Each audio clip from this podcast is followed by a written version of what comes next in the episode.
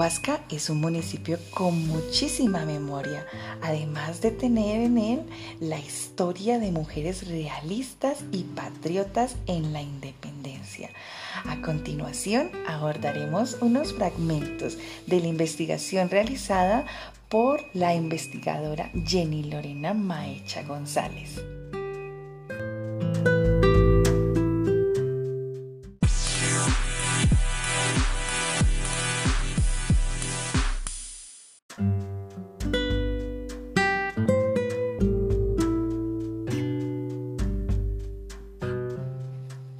La independencia de la Nueva Granada fue concebida por la historiografía como un movimiento masculino, al resaltar la existencia de unas pocas heroínas con cualidades excepcionales, sin detenerse en la importancia de la mujer y su contribución en este proceso, dejándolas relegadas en un rol secundario, como sumisas, pasivas y obedientes, recluidas en el hogar y representadas por la figura masculina, como si ellas no hubiesen actuado, pensado o sufrido en carne propia todas las implicaciones de una guerra.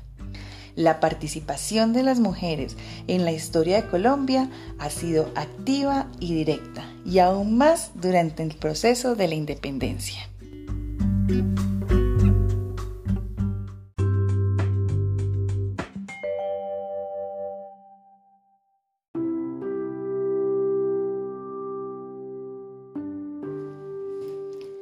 Precisamente en esa coyuntura política la mujer tomó partido.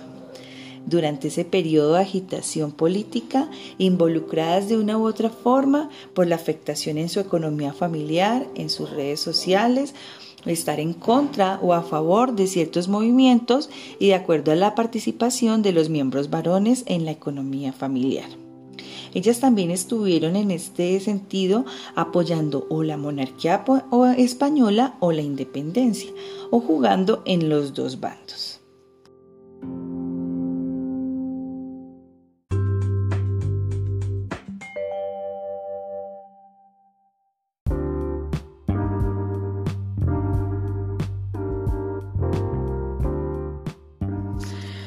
La intervención directa de la población femenina fue notoria en los eventos del 20 de julio de 1810, cuando las mujeres hicieron sentir su voz de protesta en contra de la corona española, fundamentadas principalmente en las injusticias sociales y económicas, y exigiendo junto a los hombres la creación de una nueva junta de gobierno con la participación de los americanos.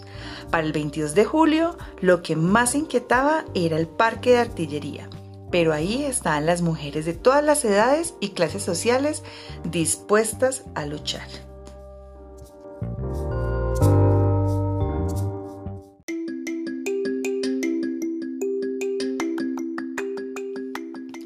Este grupo de mujeres estaba compuesto por Gabriela Barriga, Melchora Nieto, Josefa Baraya, Petronila Lozano, ya anciana, Andrea Ricaurte, María Acuña, Joaquina Olaya, Josefa Ballén, Juana Robledo, Josefa Lizarralde, Carmen Rodríguez, Bárbara Forero, Eusebia Caicedo, Francisca Guerra, Petronila Nava, entre otras.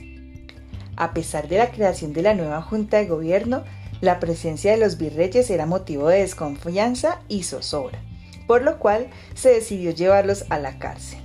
El 13 de agosto, la virreina María Francisca Villanova fue conducida a la cárcel del divorcio y en el recorrido fue atacada por un grupo de mujeres del pueblo, entre ellas Rosa Delgadillo, Rosalía Contreras, Juana Segura, Antonia Cortés, Juana Prieto, Manuela Camero y, y una tal Raimunda, entre otras quienes le esperaron toda clase de injurias y agresiones por ser una mujer ambiciosa que controlaba los almacenes, restaurantes y otros negocios.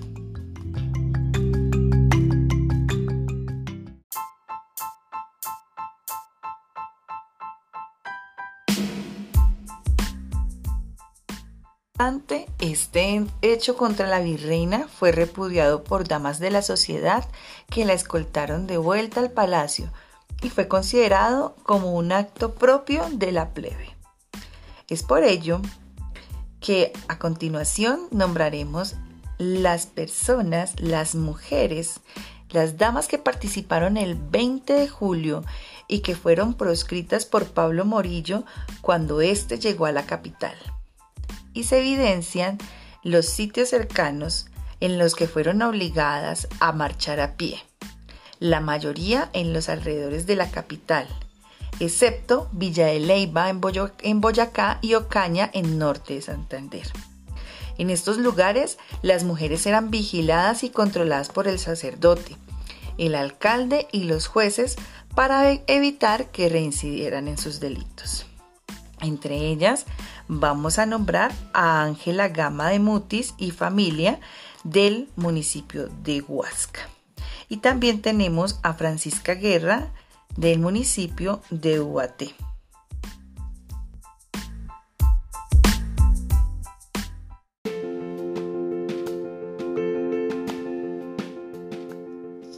También se relaciona a Domitila Salgar, también del municipio de Huasca. Y tenemos algunas otras personas, otras mujeres de la época, Dolores Vargas de Facatativá y Carmen Rodríguez y familia de Tocaima. Este no fue el único grupo de mujeres desterradas. Durante el periodo de 1816 y 1819 lo fueron también familiares de próceres de la independencia, como Martina Torres, hija de Camilo Torres, que fue confinada en el Espinal junto con su madre Francisca Prieto. Otro ejemplo es doña Dolores Nariño, hermana de Antonio Nariño, que fue desterrada a Zipacón junto a sus hijas y sobrinas Mercedes e Isabel. Huasca tiene historia y hace parte de la historia de la independencia de Colombia.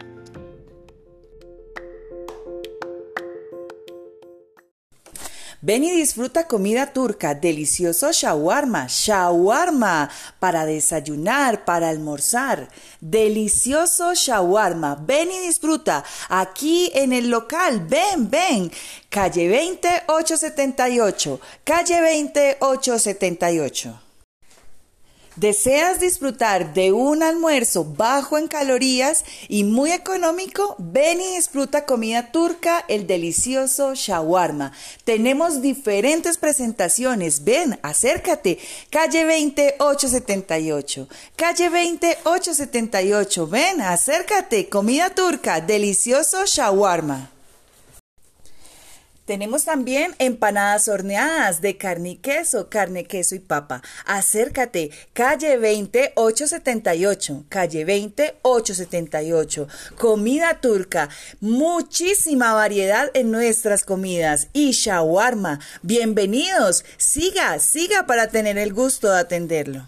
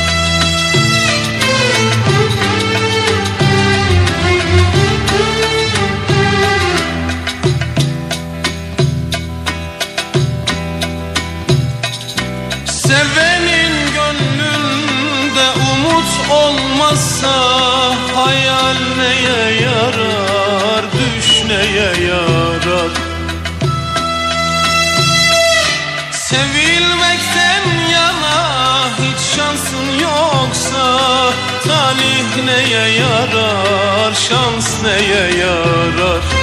Sevilmekten yana Kısmetin yoksa Talih neye yarar Şans neye yarar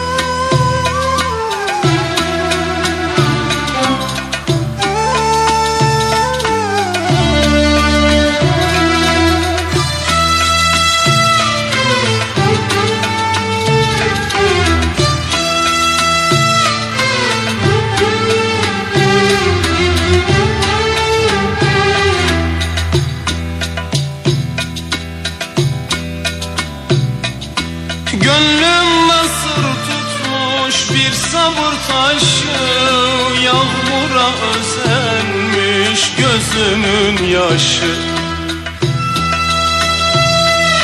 Kaybettim aşkımla olan savaşı Eyvah neye yarar ah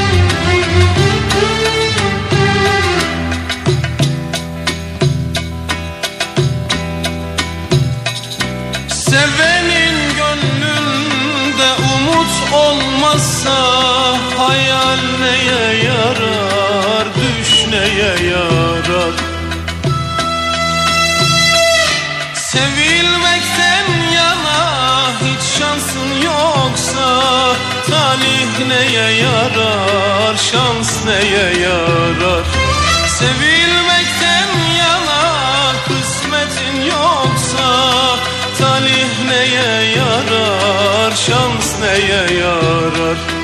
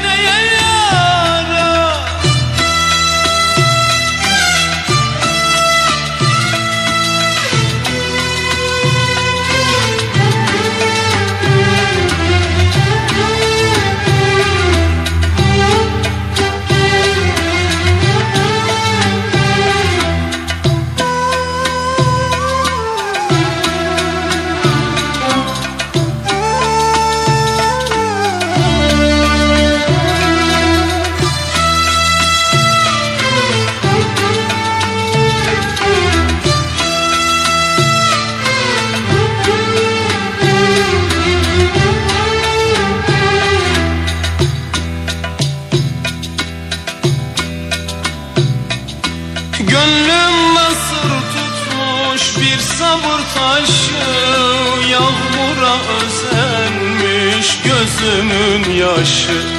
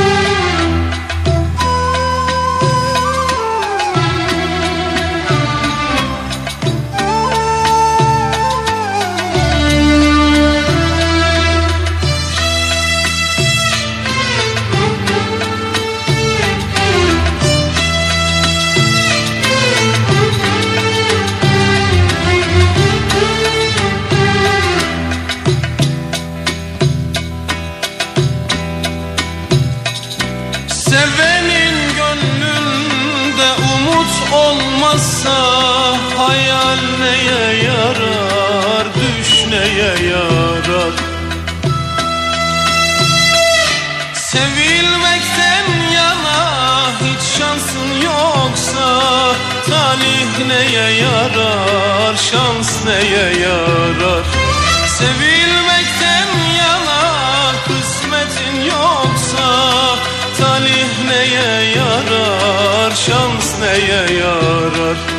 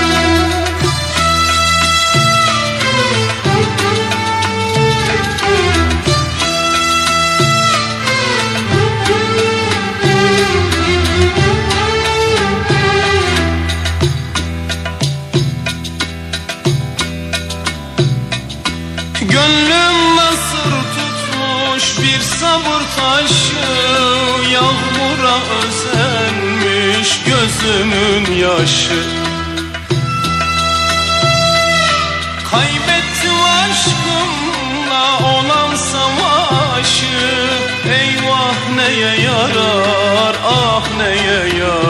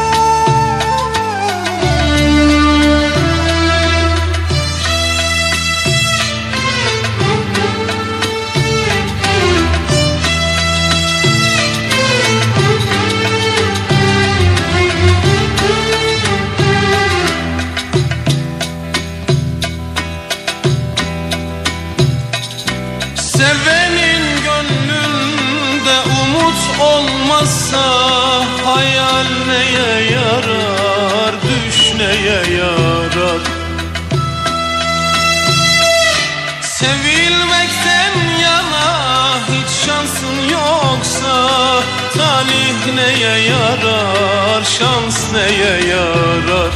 Sevilmekten yana kısmetin yoksa Talih neye yarar, şans neye yarar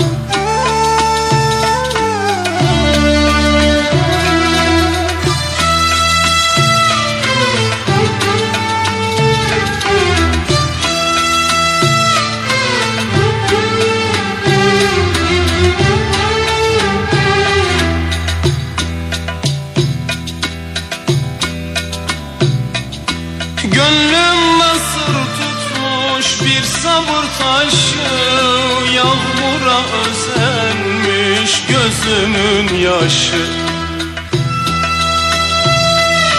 Kaybettim aşkımla olan savaşı Eyvah neye yarar ah neye yarar.